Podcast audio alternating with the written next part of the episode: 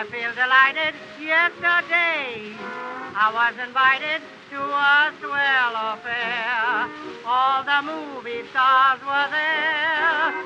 Oh, what fun! Und damit begrüße ich euch bei Folge 4 von Ungeschrieben umgeschrieben, dem Podcast, in dem Geschichten neu geschrieben werden und neue Geschichten geschrieben werden. Wer nicht weiß, was äh, hier von sich geht, der muss eine alte Folge hören. Ich habe nämlich jetzt keine Lust, das nochmal zu erklären. Sehr serviceorientiert. Nein, ist natürlich Quatsch. Aber, aber ich bin nicht alleine. Manuel und Sab sind auch bei mir. Hi. Hallo. Hello again. Sag, wie schaffst du es eigentlich immer so ruhig zu sein, so eine ruhige Aura einfach zu haben? Wer jetzt? Ja, Sab, die ist immer so, hat immer so eine ruhige Art irgendwie. Ich weiß nicht. Emanuel, ich werde rot. Hör auf jetzt. Na gut, dann Das lasse ich das. Du, du bist unser Ruhepunkt des Podcasts. Ja, so, so muss es sein. Ein. Aber lieber Matze, worum geht es denn heute? Ja, erstmal äh, geht es in diesem Podcast allgemein darum, dass wir äh, Filme nehmen und sie entweder umschreiben oder neu schreiben. Äh, es gibt sechs äh, Regeln, die wir uns quasi auferlegt haben und jeder durfte drei Filme, äh, jeder durfte seine Filme in diese sechs reinpacken. Das heißt, insgesamt werden wir am Ende der Staffel 18 Filme haben. Ihr dürft währenddessen abstimmen, wer denn die bessere Version des jeweiligen Films geschrieben hat. Wir hatten bisher äh, Folge 1 das Sequel, das niemals hätte sein dürfen. Das war welcher Film, Sab? Butterfly Effect 2. Korrekt. Dann hatten wir in Folge 2 das Sequel, das es leider niemals gab. Und das war Manuel. Konstantin. Und dann hatten wir vor zwei Wochen das Remake, das nie hätte sein dürfen. Sab. Dirty Dancing. Und dann haben wir heute dam. das Remake, das wir uns gewünscht hätten. Und das ist wieder von Manuel ausgesucht. Genau, und das ist der Film The Box. Beziehungsweise, ähm, ja, der Film The Box, der auf der Kurzgeschichte Button Button von Richard Matheson basiert. Und ich habe mir diesen Film ausgesucht, weil ich die Prämisse oder diese Kurzgeschichte echt cool fand und finde, dass man da eine Menge hätte rausmachen können. Allerdings hat der Film das so dermaßen scheiße aufgezogen. äh, es ist halt einfach völlig übertrieben. Ich will jetzt, äh, Vorsicht, Spoiler-Alarm, aber da geht es um irgendeinen Typen dann hinterher, der vom Blitz getroffen wird und dann mit Göttern kommunizieren kann Hm. und irgendwelche äh, Ja, Portale öffnen kann, Ja. womit man mit Wasser reisen. Völlig abstruse Geschichte, wenn man bedenkt, dass es nur um einen Knopf geht, ja. bei In dem dem Original, äh, also in der, die- in der Kurzgeschichte ist es, ist es tatsächlich so, die kriegen den Knopf dahingestellt und kriegen gesagt, wenn ihr den drückt, kriegt ihr 100 50.000, irgendwie Geld halt. Ja. Ein Haufen Geld, Punkt. Und dann geht es halt wirklich die ganze Zeit darum, dass sie diskutieren, ob sie es machen oder nicht.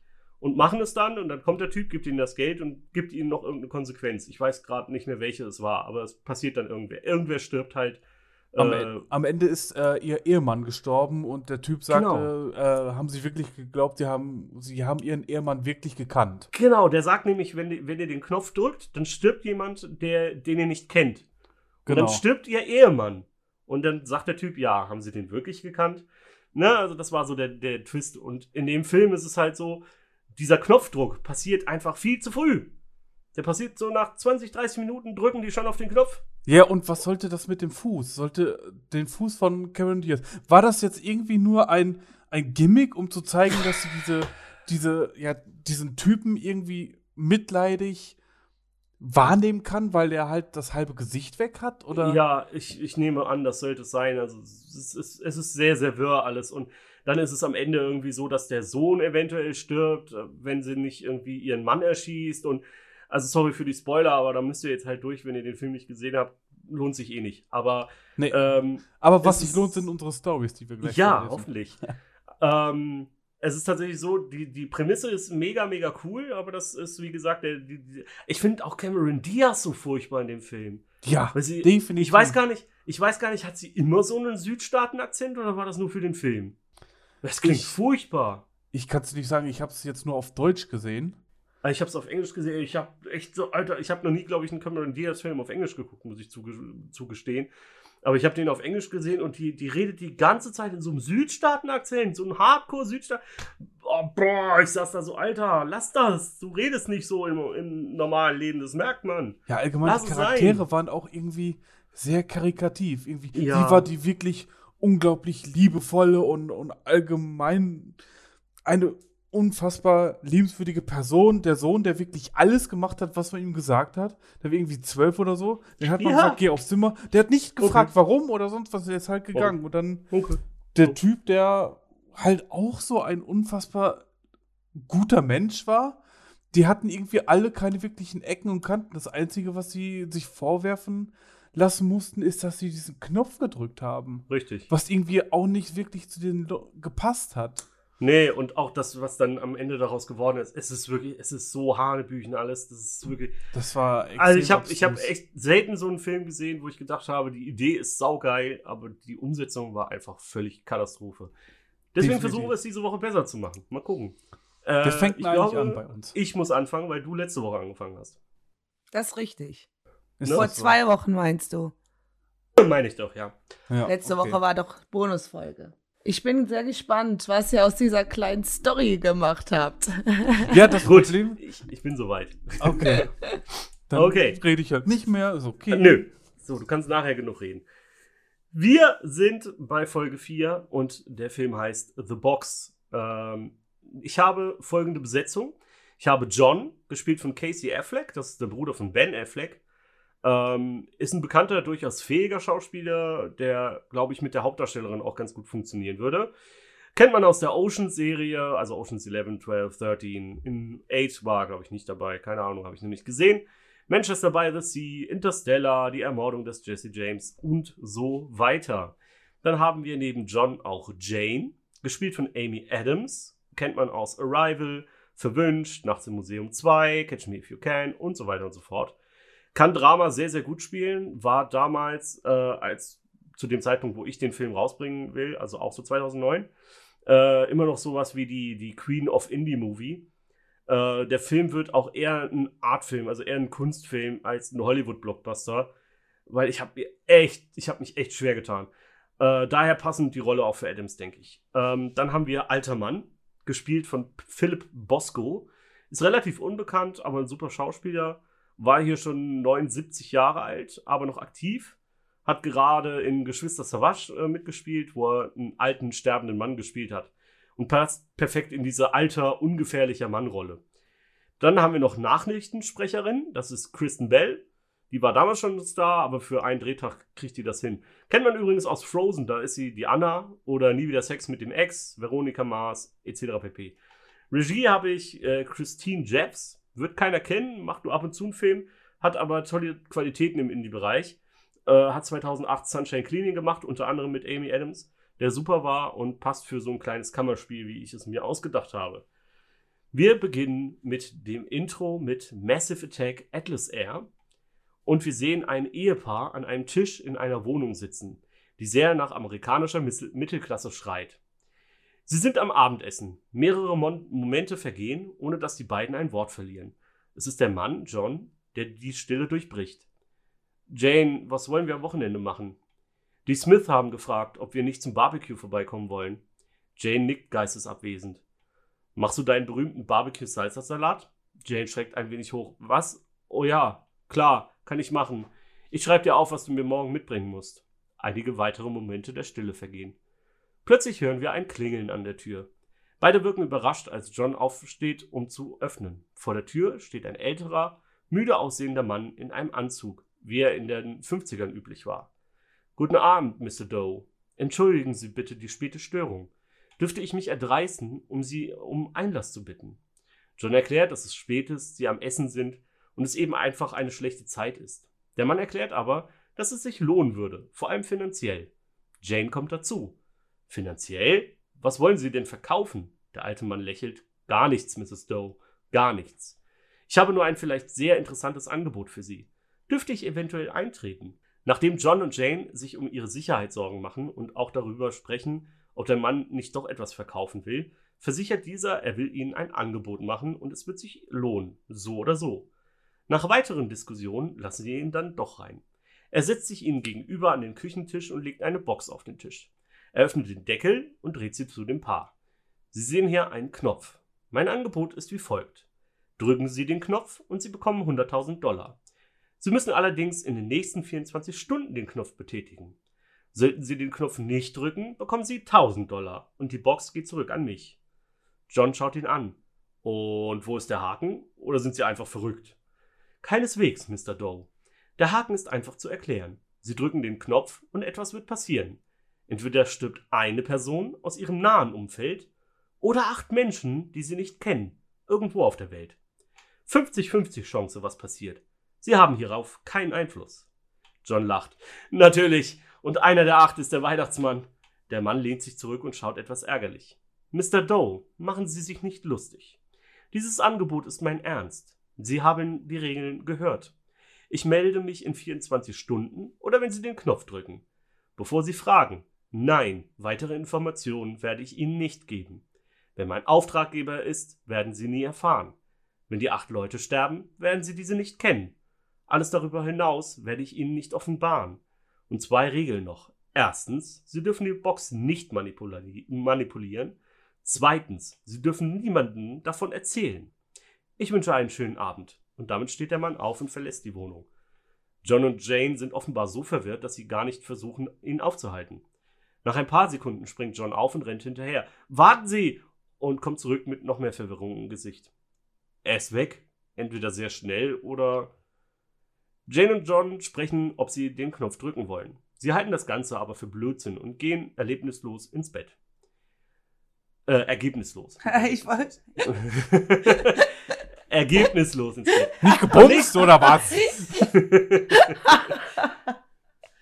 Ist ja nichts passiert. Am nächsten Morgen. Am nächsten Morgen steht John auf und geht direkt ins Esszimmer. Er setzt sich an den Tisch und schaut auf die Box. Er öffnet den Deckel und starrt auf den Knopf. Dann schließt er sie wieder. Das Ganze wiederholt er fünfmal. Dann kommt Jane dazu. Guten Morgen, konntest du auch nicht schlafen? John schüttelt den Kopf. Was ist, wenn es wirklich wahr ist? Wenn es stimmt? Drücken wir den Knopf dann? Jane ist bestürzt. Wie meinst du das? Mal abgesehen davon, dass das hier total verrückt ist und auf keinen Fall wahr sein kann. Du kannst doch nicht wirklich darüber nachdenken, den Knopf zu drücken. Hast du nicht zugehört? Entweder stirbt einer unserer Freunde oder Familie oder acht Leute. Du hättest Blut an deinen Händen. Du wärst de facto ein Mörder. John denkt über die Worte nach, bevor er antwortet. Wäre ich das? Nein, ich habe niemanden getötet. Niemand würde mich verantwortlich machen. Und im Ernst, wer würde den Knopf nicht drücken? Die Chance, dass jemand, den wir kennen, stirbt, wäre 50-50. Klar, das wäre traumatisch, wenn es passiert. Aber acht Leute? Irgendwo auf dem Planeten? Das würden wir nicht mal merken. Jane antwortet nicht, sondern verlässt den Raum. Die Kamera folgt ihr und wir sehen, wie sie eine Art Büro betritt. Sie schaut einen Ordner durch und man kann sehen, dass die finanzielle Lage der beiden schwierig ist. Schulden haben sich angehäuft. Ehrlich, äh, etliche offene Rechnungen sind zu sehen. Mahnungen und Zwangsvollstreckungen sind ebenfalls dabei. John kommt dazu. Darüber musste ich auch nachdenken. Würde das Drücken des Knopfes nicht unsere Probleme lösen? Das Damoklesschwert über unseren Köpfen würde verschwinden. Was, wir wären alle schuldenlos und könnten einige Dinge tun und kaufen, die wir uns wünschen. Und wir könnten einiges an Geld zur Seite legen. Jane seufzt schwer. Ja, ich weiß, John, aber dennoch, ich könnte nicht mehr mit mir leben, wenn ich den Tod von Menschen verantworten müsste, nur um mir selbst ein besseres Leben zu geben. Es ist purer Egoismus. Es spricht gegen die Natur unserer Rasse. Auch wenn es blöd ist, Spock zu zitieren, aber das Wohl von vielen, das Wohl von vielen wiegt schwerer als das Wohl weniger oder eines Einzelnen. Das stimmt. Es stimmt einfach. Es macht Sinn. John geht an den Schreibtisch, öffnet eine Schublade und holt einen Umschlag hervor. Er legt ihn vor Jane. Du weißt, wir hätten es verdient. Wir haben so viel Schmerz erlebt. Seien wir ehrlich, seitdem ist unsere Ehe auch nicht mehr wirklich existent weil wir uns nicht erlauben, glücklich zu sein, weil wir uns dann schuldig fühlen. Er holt einen Zeitungsbericht hervor und legt ihn vor Jane.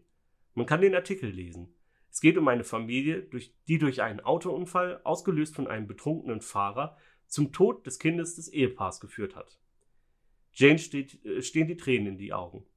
Ich kann es nicht vergessen, aber ein solcher Geldbetrag wird es auch nicht ändern, John. Mein Schmerz wird dadurch nicht plötzlich verschwinden. Sie nimmt John den Artikel weg und packt ihn wieder in den Umschlag.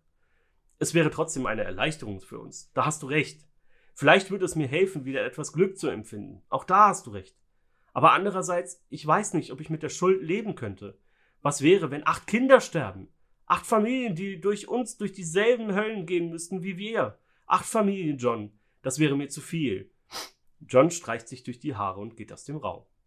Die Kamera folgt ihm und wir sehen wieder das Esszimmer. John setzt sich direkt vor die Box. Er öffnet den Deckel und streckt seine Hand aus, lässt sie über den Knopf. Jane kommt in den Raum. Was tust du denn da? Bist du verrückt geworden? John nimmt seine Hand ruckartig weg und sieht sehr schuldig zu seiner Frau. Oh, nichts, aber sind wir jetzt an dem Punkt, dass wir glauben, dass die Box echt ist?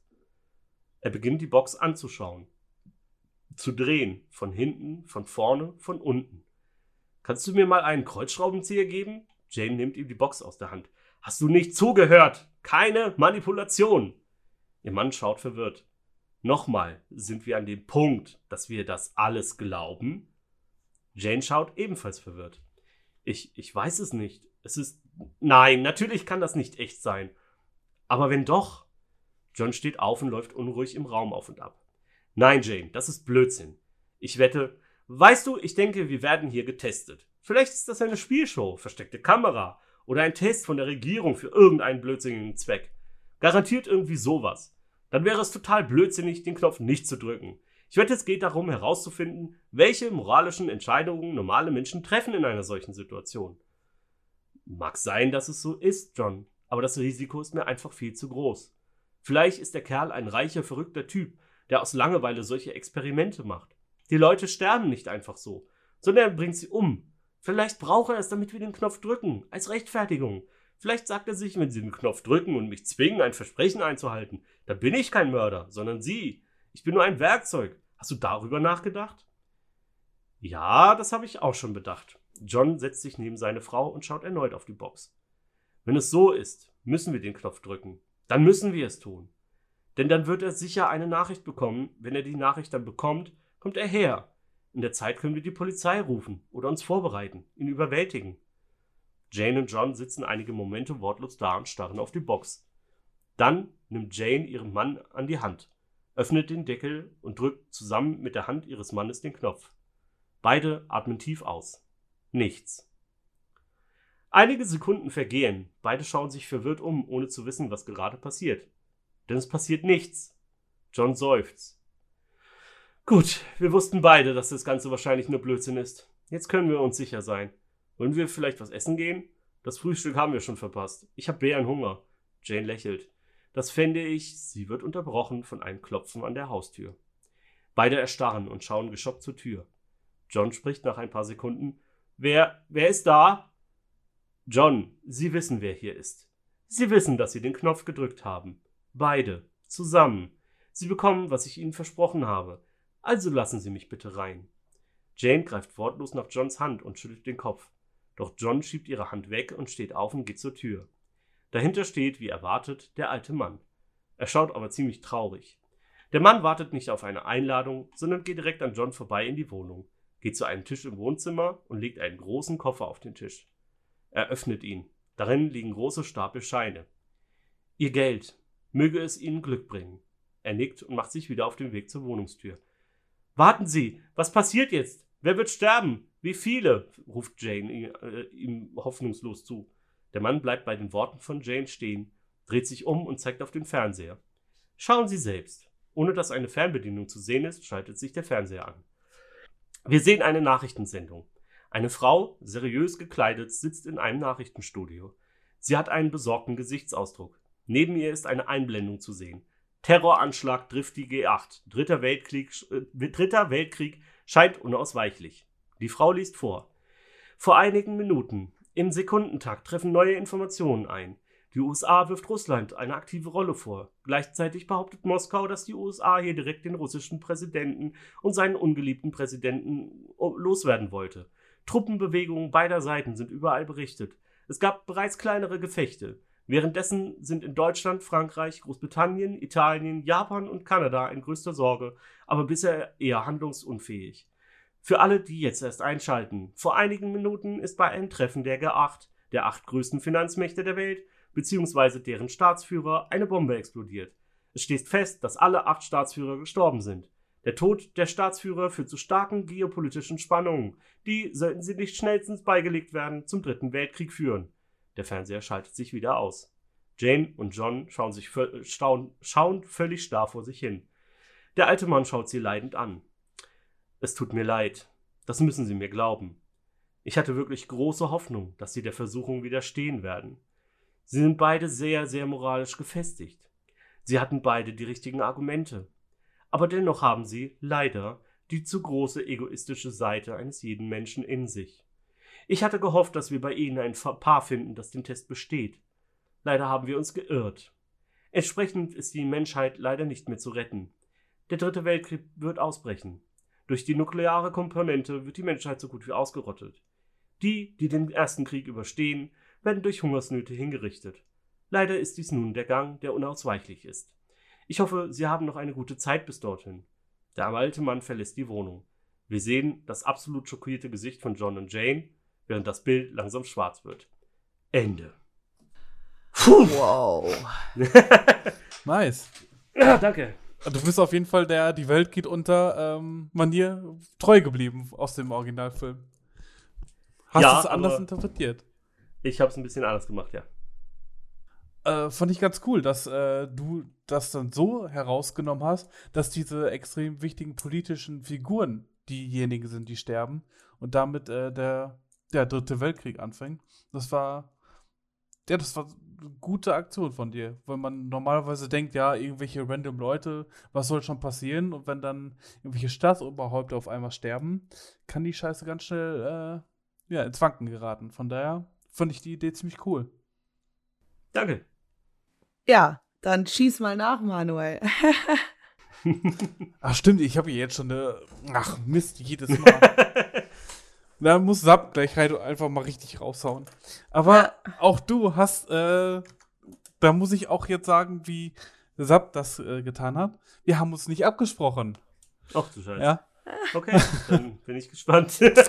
Wir schreiben alle nur noch dieselben Filme. Ja. Ähm, nein, da, äh, so Ja. schlimm ist es nicht. Ja, Aber auch bei mir ist das Genre ein Kammerspiel. Ja, sehr cool. Ich glaube, das hatte ich sogar auch bei uns im Discord, Discord hier schon angesprochen. Kann sein, ja. Ähm, und zwar, ja, der Film heißt weiterhin The Box. Genre ist Kammerspiel. Regisseur ist einfach Roman Polanski, weil ich habe den einfach von ähm, Der Gott des Gemetzels jetzt übernommen. Das war auch ein Kammerspiel, das, das fand ich auch ziemlich cool. Ich glaube, das war auch eins der Kam ersten Kammerspiele, die ich gesehen habe oder als richtiges Kammerspiel wahrgenommen habe. Und danach habe ich dann halt sowas wie die Zwölf Geschworenen, The Man from Earth, Moon etc. und sowas gesehen und fand das Genre einfach äh, extrem cool. Ähm, ja, als alten Mann habe ich mich jetzt einfach mal dafür entschieden, weil ich nicht wusste, wen ich sonst nehmen sollte. Nimm, nimmt man halt einfach Michael Caine. Kann man jetzt auch nicht irgendwie viel falsch mitmachen. Ähm, und dann die Hauptfiguren, da habe ich niemanden jetzt direkt genommen, weil ich dachte mir, es wäre cool, wenn man die Leute, die jetzt in dem Film gleich vorkommen werden, dass das alles unbeschriebene Blätter sind, die man nicht mit irgendwelchen Filmen schon assoziiert oder mit irgendwelchen Charaktereigenschaften. Deswegen fand ich eigentlich es ganz cool, wenn man da fünf Schauspieler nimmt, so Nachwuchsschauspieler, die jetzt noch keine wirklich großen Auftritte hatten und die sich so vielleicht Namen machen könnten.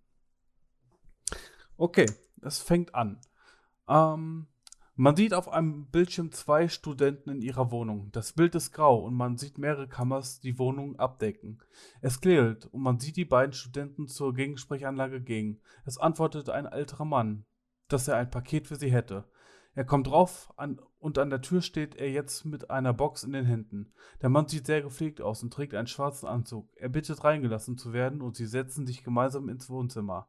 Lana räumt ein paar Dinge auf, da es ein wenig unaufgeräumt ist. Der Mann packt das Paket aus und stellt die Box auf den Tisch. Links sitzen Lana und Mike nebeneinander. In der Mitte ist der Tisch mit dem Paket. Rechts vom Tisch der fremde Mann. Die Kamera zoomt rein, bekommt Farbe und die Filmkamera ist seitlich von ihnen. Eine neue Kamera vom Film, nicht von denen, die in der Wohnung versteckt sind. Er erklärt ihnen, dass sie eine Million Euro eine Million bekommen, wenn sie auf den, Ko auf den Knopf drücken. Beide lachen. Der Mann bleibt ernst und erklärt weiter, dass dies ein seriöses Angebot sei. Wenn sie auf den Knopf drücken sollten, wird allerdings jemand sterben, eine Person, die sie nicht kennen, irgendwo auf der Welt. Sie hätten 24 Stunden Zeit und könnten das mit allen in der WG besprechen. Falls sie sich dagegen entschließen, bekommt jemand anderes das Angebot. Ähm, ganz kurz, da ich das hier vergessen habe aufzuführen, erzähle ich mal eben kurz die, von den Personen. Lana ist 21, BWL-Studentin, Mike ist 20, Geologiestudent, Tim ist 29, Informatikstudent, Clarissa ist 18, Psychologiestudentin und André ist 23, Informatikstudent. Lana und Mike bezweifeln das Ganze natürlich, bis der Mann ihnen einen Koffer mit Geld unter die Nase hält. Die Stimmung ändert sich schlagartig. Der Mann geht und Mike fängt an, davon zu schwärmen, was man sich nicht alles mit so viel Geld kaufen könnte. Autos, Drogen, Frauen, Reisen etc. Lana ist entsetzt darüber, wie leichtfertig Mike ein Menschenleben opfern will, um sich zu bereichern und erklärt, wie moralisch verwerflich das doch sei. Mike hingegen sagt, dass jeden Tag tausend Menschen ohne Grund sterben, dass sie überall leiden. Was ist denn, wenn wenn so jemand sterben muss? Jemand, der sonst leiden müsste. Täglich bereichern sich Menschen am Leid anderer. Sie hätten eine einmalige Chance bekommen, mit, des, mit der sie alle auf einen Schlag ihre Schulden für das Studium bezahlen könnten. Jeder von ihnen. Die Diskussion geht immer weiter, hin und her und wird immer hitziger, bis Tim und André heimkommen. Tim ist sofort auf Lanas Seite. André schlägt sich auf die von Mike. Tim ist völlig außer sich, dass die beiden überhaupt darüber nachdenken, jemanden sterben zu lassen für das Geld. Äh, André sagt, dass sie mit dem Geld genug Gutes tun könnten. Sie könnten Menschen helfen, die Hilfe brauchen, etwas Humanitäres aufbauen, um Tausenden von Menschen in der Zukunft zu helfen. Lana und Tim beharren darauf, dass sie nicht das Recht hätten, darüber zu urteilen, ob jemand stirbt oder nicht. Mike und André sind derselben Meinung, aber wenigstens könnten sie dann Leuten helfen. Eine Debatte darüber entfacht, was von den beiden Standpunkten moralisch richtig ist. Nachdem Mike André eigentlich immer nur zugestimmt hat und nichts selbst gesagt hat, behauptet Lana, dass er sich auf jede Seite schlagen würde, nur um das Geld zu kommen. Wer würde denn sicherstellen, dass gerade er dabei wäre, Menschen zu helfen? Er sei ja nur geldgeil. Es geht hin und her. Mike will wissen, wann er, wann er so gewesen wäre. Lana sagt, dass er sich immer so verhält. Wenn es ums Essen geht, denkt er nur an sich. Bei Frauen etc. André stimmt ihr zu. Schließlich war Mike der Grund, warum er bei der einen oder anderen im Endeffekt abgeblitzt ist. André fängt an, gegen Lana zu schießen, da sie doch keine Ahnung davon hätte, wie das Leben ohne Geld ist. Sie, sie sei mit, dem, mit einem goldenen Löffel im Arsch aufgewachsen und hätte immer bekommen, was sie von Daddy wollte. Lana fängt an zu weinen und Tim versucht sie zu trösten. Mike fängt an zu lachen und sagt, dass das ja wieder klar sei. Superheld Tim der Retter in Weiß muss mal wieder eine Jungfrau in Nöten retten. Solange er nüchtern ist, könnte er den Ritter allen vorspielen, aber Mike wüsste, wie er in Wirklichkeit ist. Tim sagt ihm, er soll sich ins Knie ficken. Er und Lana gehen in die Küche. André fragt Mike, was er damit meint, was er äh, meint, mit er wüsste, wie Tim in Wirklichkeit ist. Mike winkt ab, zündet sich eine Kippe an und sieht sich den Kasten genauer an. Mike sagt zu André, er solle doch einmal zeigen, was er im Informatikstudium mit Tim gelernt hat und ihm sagen, wie das Teil funktionieren würde. War würde jemand wissen, dass dort auf den Knopf gedrückt wurde? André sagt, das hätte nichts mit Informatik zu tun, ist aber interessiert, sich die Box genauer anzusehen.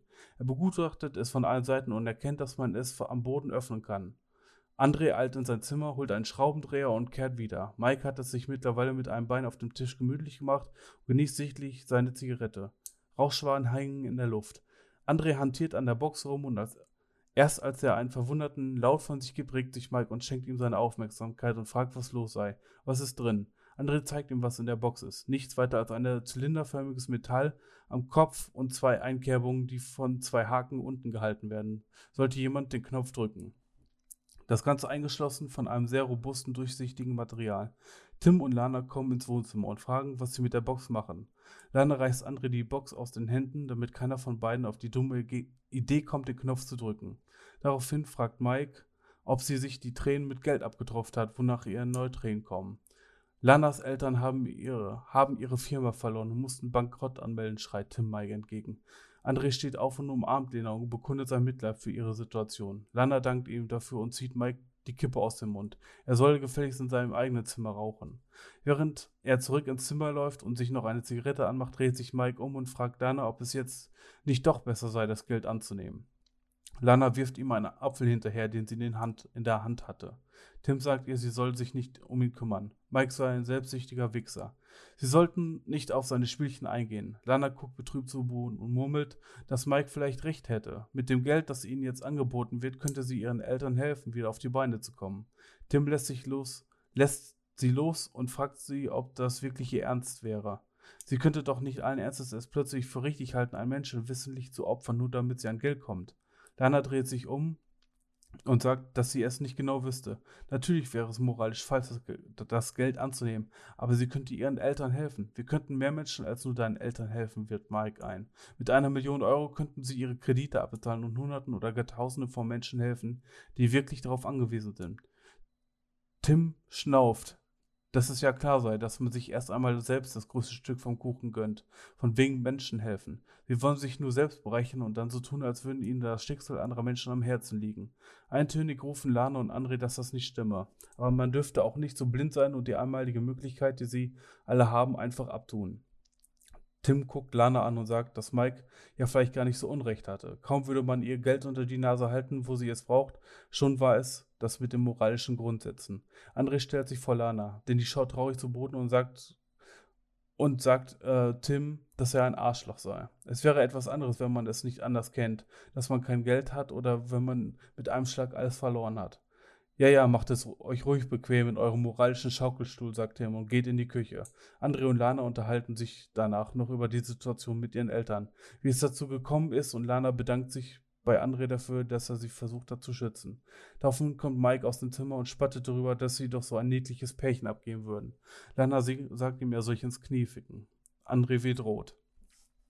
Mike geht lachend an ihn vorbei, an ihn vorbei und äh, zu Tim in die Küche. Jetzt unterhalten sich Lana und André weiter darüber, was sie mit dem Geld machen sollten. Lana ist sich nicht mehr sicher, ob sie ihren moralische ob sie ihre ursprüngliche Meinung noch vertreten will. Andere versucht sie weiter zu überzeugen, dass sie mit ihrem Anteil ihren Eltern helfen könne und dass sie natürlich vielen anderen Menschen damit helfen könnten. Am Ende der kurzen Unterhaltung stimmt Lana ihm klein zu, kleinlaut zu und man hört aus der Küche Gebrüll. Die beiden rennen hin und finden dort Mike und Tom, Tim kämpfen vor. Als sie zur Tür reinkommen, sieht man, wie Ma Tim Mike einen Schlag ins Gesicht verpasst und Mike über einen Stuhl gegen den Kühlschrank knallt und sitzen bleibt. Lana stürmt zu ihm und will sich um ihn kümmern. André fragt, was das denn für ein Scheiß sei, dass sie sich jetzt in der Küche anfangen würden zu prügeln. Bevor Mike antworten kann, sagt Tim, dass die Sache geklärt sei und sie setzt sich. Lana geht an das Tiefkühlfach und holt etwas heraus, um Mikes Kind zu kühlen. Glaubst du ehrlich, dass die Sache jetzt erledigt ist, Tim? Nachdem, nachdem du mich hier geschlagen hast, glaubst du ernsthaft, dass ich das auf mir sitzen lasse und dich nicht endlich auffliegen lasse? Lana fragt, was er damit meinen würde, aber Tim grätscht jetzt dazwischen und sagt, dass Mike wüsste, was passiert, wenn er jetzt auspackt. Das war's mit dem Geld. Lana und André gucken beide verwirrt und fragen, was für Geld sie meinen würden. Das von diesem Typen, die Million? Mike fängt an zu lachen. Nein, nicht die Million, aber die Millionen, die wir bekommen, sind der Grund, warum ich jetzt auspacken kann. Fick dich, Mike, schreit Tim. Aber Mike lässt sich nicht stoppen und erzählt, dass Tim ihn bezahlen würde. Jeden Monat übernimmt Tim also seinen Anteil an der Miete, an der Miete damit er dicht hält. Steht, Tim steht auf, und will zu Mike. Doch der tritt nach ihm und Tim stützt nach hinten. Ich bin es leid für dich, dich zu halten. Dein Scheißgeil brauche ich nach heute zum Glück nicht mehr. Du, da kannst du auch, kann auch jeder wissen, dass du dich von Clarissa vergangen hast, als ihr beide betrunken wart. Was? kommt einstimmig von Lana und André. Was meinst du damit, vergriffen? Halt deine scheiß Schnauze, schreit Tim durch die Küche, während er sich versucht aufzurappeln. Aber Mike erzählt weiter. Unser Väterchen der WG hat sich an Küken vergriffen. An Silvester, als ihr alle noch auf der Party wart, bin ich hergekommen und hab noch ein wenig altklar gemacht und hab gesehen, wer sich an Clarissa vergangen hat. Was glaubt ihr denn, warum die Stimmung am Anfang des Jahres so scheiße war? Sicherlich nicht, weil alle verkatert waren. Lana fragt Tim völlig entsetzt, ob das wahr sei, und Tim erzählt, wie es abgelaufen ist und dass er seitdem Mike Geld bezahlt, dafür, dass er die Schnauze hält. Lana und André sehen Tim angewidert an und er soll jetzt ruhig sein. Ein ekelhaftes Schwein wie er soll da sofort aus ihrer WG ausziehen. In dem Moment, wo die drei außer Tim sich aufraffen und aus der Küche gehen wollen, weil sie nicht alleine, weil sie nicht mit Tim in einem Raum bleiben wollen, fängt Tim an, weiterzureden. Findet ihr es denn gar nicht merkwürdig, dass Mike nichts gesagt hat, dass er einfach es hat einfach geschehen lassen und sich daran, daran bereichert hat. Das, was ich getan habe, war falsch und ekelhaft. Aber ein Grund, warum ich warum er sich hat bezahlen lassen, anstatt auszupacken, abgesehen von seiner Gier natürlich, war, dass er weiß, dass ich auch etwas über ihn weiß. Die drei bleiben stehen und Mike spuckt ihm entgegen. Halt bloß deine Fresse oder ich gehe zu den Bullen, dann hast du mehr als nur das Problem mit einer neuen Wohnung. Tim fängt an zu lachen, steht auf und sagt, dass es ihm jetzt auch egal sei. Warum sollten sie nicht auch so, auch so zu den Bullen gehen? Das Problem ist nur, es gibt keine Beweise und Clarissa hat zu viel Schiss. Komm schon, Mike, willst du es anderen nicht erzählen? Willst du ihm nicht erzählen, warum sein ältester Freund dafür verantwortlich ist, seine Freundin verloren zu haben? Warum er dafür verantwortlich ist, dass es bei ihm nie mit den Frauen klappt? Warum nicht mal Lana etwas von ihm wissen will, ob er, obwohl er alles tut, damit sie ihn sieht? Komm schon, brüllt er ihnen entgegen. André weicht Lanas Blick aus und dreht sich zu Mike und fragt ihn mit brüchiger Stimme, was Tim damit meint. Nichts, absolut gar nichts. Er will sich doch nur herausfinden. Lasst uns einfach von diesem Perversen abhauen und Mike versucht, ins Wohnzimmer zu gehen. André versperrt ihm jedoch den Weg, den Weg und fragt jetzt deutlich eindringlicher, was Tim damit meinte. Wenn Mike es nicht erzählen will, dann kann ich das gerne übernehmen. Sei still, Perversling, sagt Lana. Mike sieht zu, Tim und wirft sich auf ihn. Beide brüllen und kämpfen. Am Ende liegt Mike am Boden und blutet aus der Nase. Tim steht auf. Mike kriecht zur Wand. Mike kriecht zur Wand. Er hatte was mit äh, deiner Freundin und mit jeder Frau, von der du ihm erzählt hast. Er hat ihnen allen erzählt, dass du ein Perversling bist, hat sich ihr, ihr Vertrauen erschlichen und dann benutzt. Genau wie bei, einer, bei deiner Ex-Freundin. Eine Pause. Und Lana. Was? Das kann nicht sein. Du versuchst dich doch nur rauszureden. Niemals, niemals. André sieht Mike erwarten an. Aber Mike blickt nur zu Boden und sagt, dass Tim recht hat. Er erzählt von den Frauen und endet mit Lana. Mike ist völlig außer sich, rennt zu einer Schublade und holt ein großes Messer raus. Mike versucht weiter nach hinten zu kriechen, hält die Hand schützend vor sich und auch Lana und Tim gehen einen Schritt nach hinten. Wein, droht, Wein dreht sich Mike zu, äh, weinend dreht sich André zu Lana und fragt, auch äh, du bist darauf reingefallen, auch du hast was mit ihm gehabt und ihm geglaubt. Du hast mir doch erzählt, was für ein, wie ekelhaft du ihn doch hältst. Lana sieht ihn traurig an und sagt, er hat mir von den Höchsten erzählt, die du dir immer wieder von mir genommen hast und ich habe welche bei dir im Zimmer gefunden. André ist rasend vor Wut und ihm steigen die Tränen in die Augen. Lana, aber warum? Warum hast du dann immer getan, als ob du, ob alles zwischen uns gut wäre? Warum hast du mir Hoffnung gemacht? Lana ging einen Schritt weg von ihm, da André das Messer erhoben hatte. Ich hatte Mitleid mit dir. Du bist krank. Du stiehlst die Höchsten von deiner Mitwohnenden Mitbewohnerin und stalkst mich, egal wo ich hingehe. Du bist auch dort. Ich hatte Angst vor dir. André dreht sich zu Mike um und ist ruhig. Doch in seinem Gesicht sieht man, dass er etwas Dummes tun wird. Bevor Tim sich dazwischen werfen kann, rennt André zu Tim und äh, rennt André zu Mike und sticht und schlägt auf ihn ein. Lana schreit und Tim versucht ihn von äh, ihm zu reißen. André schreit äh, André schreit Mike an, du Bastard, hast mir alles genommen, meine Freunde, meine Freunde und sogar hier hast du mir alles weggenommen, weil du nur an dich denkst, ich hasse dich, ich hasse dich. Dann lässt er von ihm ab und Tim zieht ihn von Mike. Lana sackt zu Boden und weint, denn Mike bewegt sich nicht mehr. Auf dem Küchenbodenbereich sitzt sich eine Blutlache aus. Plötzlich öffnet sich die Tür und Clarissa und ein paar andere kommen in die Küche gerannt. Sehen Mike und Clarissa hält sich die Hand vor den Mund. Was habt ihr nur getan? Was soll habt ihr denn nur getan?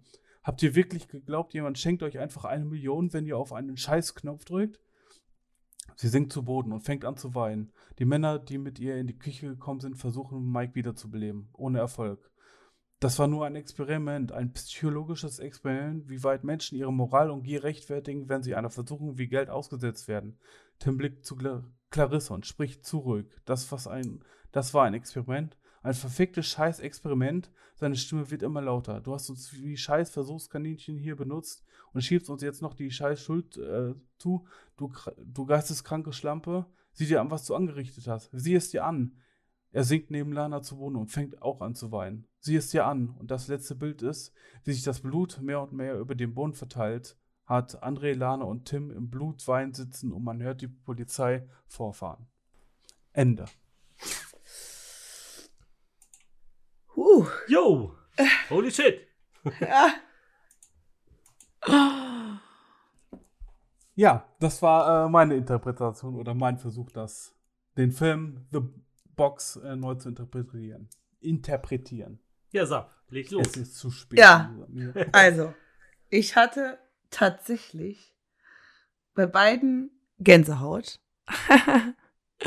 Aber ich fange jetzt einmal mit äh, Matze an. Und zwar kennt ihr diese Geschichten, die man hört und man denkt sich so, oh, sei schneller zu Ende. Ich will jetzt endlich wissen, was passiert, weil ich es nicht mehr aushalten kann. Das hatte ich bei dir. Ich dachte die ganze Zeit so, oh Mann, ich will jetzt wissen, was die gemacht haben und was und ob die drücken oder ob die nicht drücken und was passiert ist und überhaupt. Und ähm, ja, mir hat das äh, sehr gut gefallen, wie du das umgesetzt hast. Vor allem auch, wie dramatisch das nach am Ende dann doch wurde, weil man ähm, eigentlich irgendwie, oder ich habe damit gerechnet, dass ein nahestehende, eine nahestehende Person durch das Handeln stirbt. Äh, aber dass dann halt acht nicht nahestehende Personen, aber doch so wichtige Personen für die Welt sterben. Das war ja mindblowing. Es hat echt, ich dachte so, oh Gott, oh nein, und jetzt werden wir alle sterben, nur weil die gedrückt haben für 100.000. Ja, ist nix, ne? Auf der anderen Seite fand ich das ähm, interessant, dass äh, das machen äh, manipulative Menschen ja gerne, dass sie ähm, für das Handeln andere verantwortlich machen. Also, äh, dass der alte Mann sagt, wegen euch ist das passiert. Mhm. Ihr seid schuld, ne?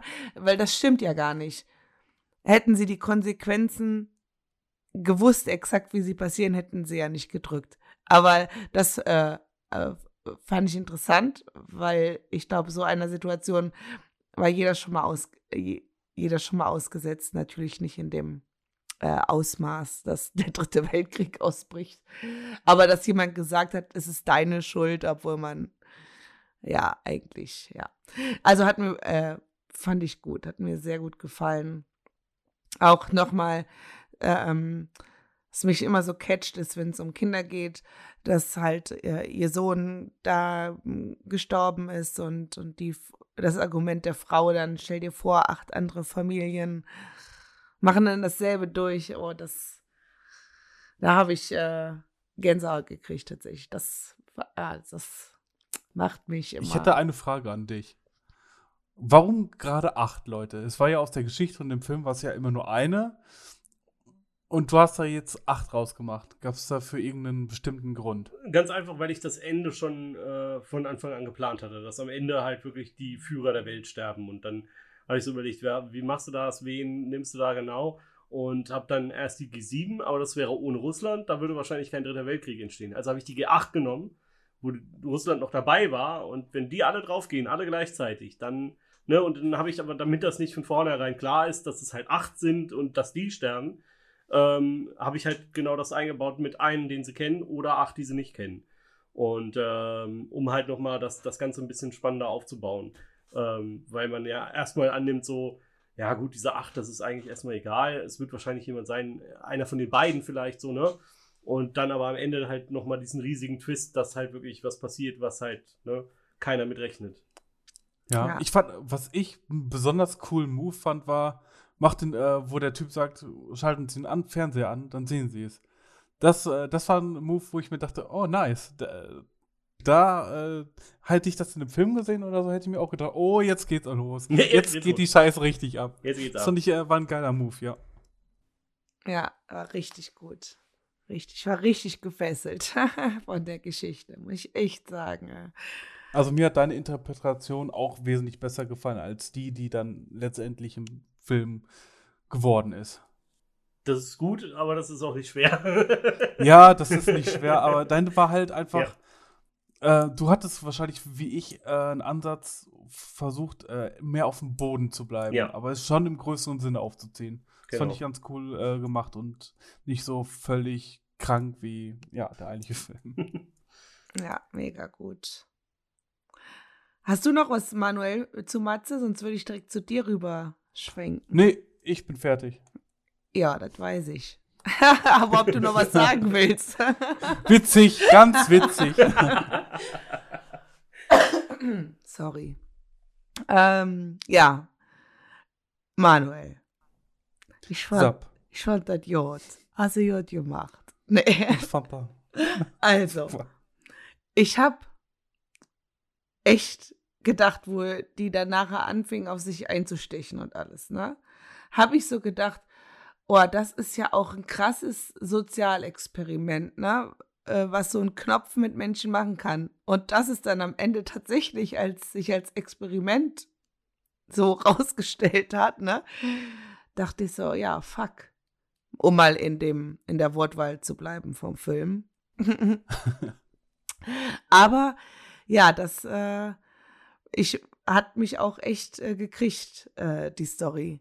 Weil ich das auch so vor meinem Auge gesehen habe, wie sie in dieser WG sitzen und sich da äh, gegenseitig irgendwie, dass sich das so schnell hochschaukeln kann, so eine ähm, Situation, weil eine Million ist ja, also ich glaube, ja, jeder Mensch ist käuflich, muss halt nur der Preis stimmen.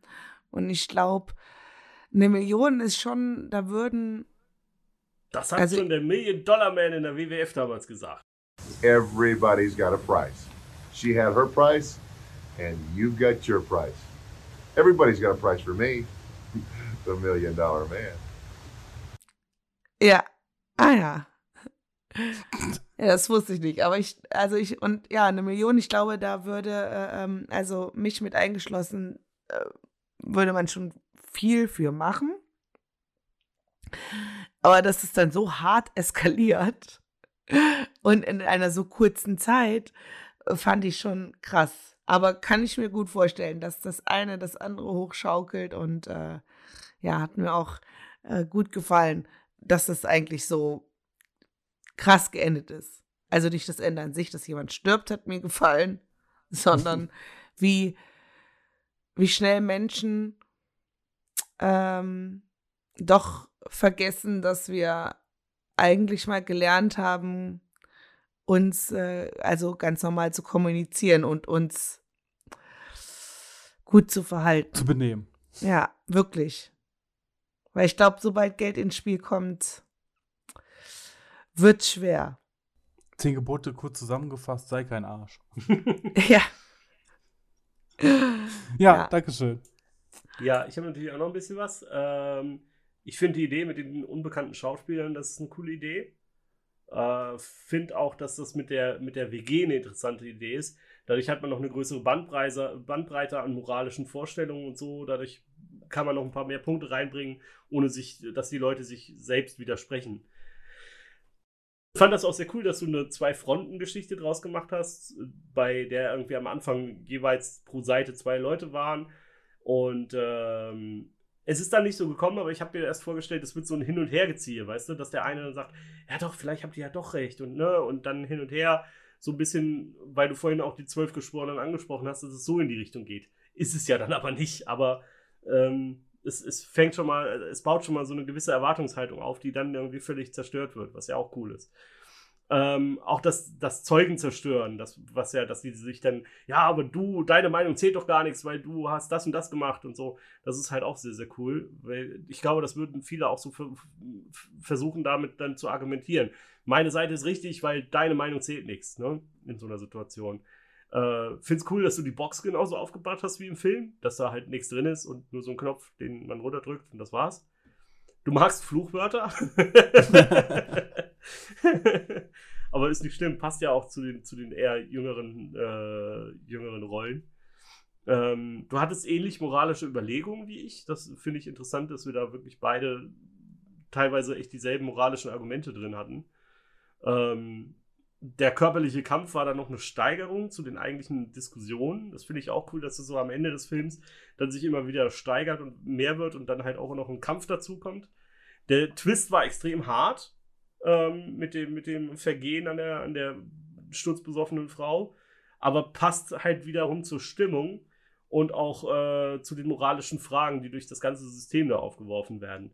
Dass es dann auch noch ein Doppeltwist wird, weil dann noch der andere Typ auch noch ein Geheimnis hat, das dann, ne, und äh, bezahlt und hin und her und dass da wirklich so viel dann noch rauskommt, ähm, das ist halt so, so krass zu sehen, ähm, dass eine normale Freundschaft und ein normales Leben, was da ja eigentlich vorher stattgefunden hat, zwar mit seinen Geheimnissen, aber doch ein normales Leben und das alles zerstört wurde mit dieser Aussicht auf das Geld.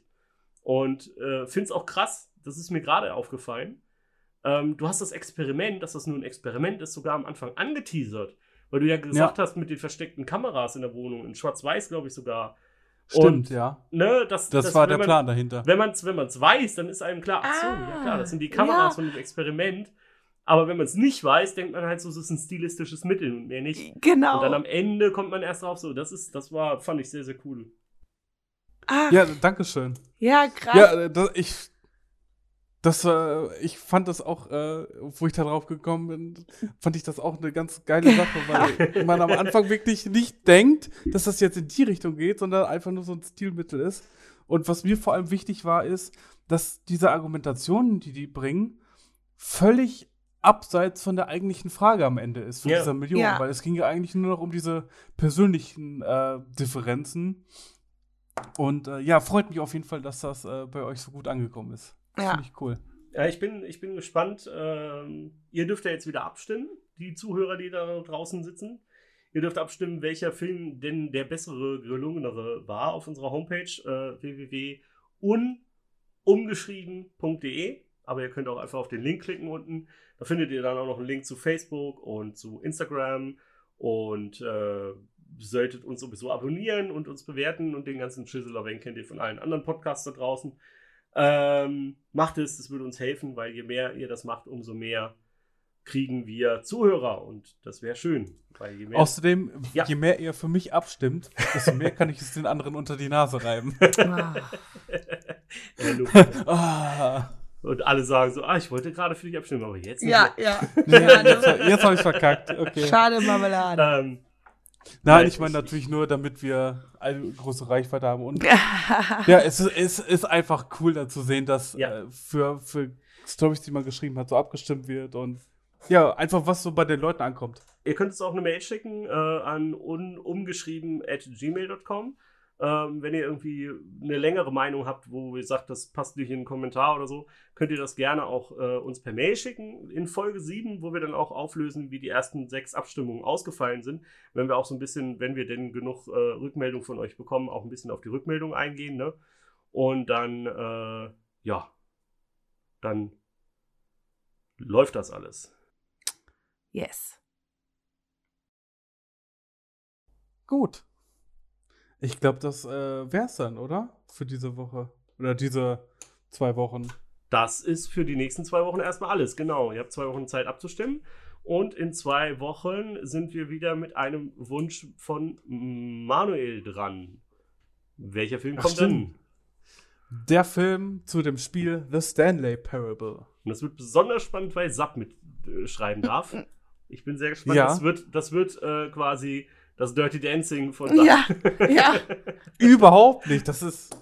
Wir werden darüber, dann noch äh, darüber sprechen. Genau, so ist es. Wir sind sehr gespannt. Und äh, bis dahin alles Gute und äh, geschmeidig bleiben oder so. Haut rein. Tschüssi. Ciao, ciao. I understand. And Dorothy Dalton, a Spanish queen, why she shook a wicked tambourine, dancing at that moving picture ball.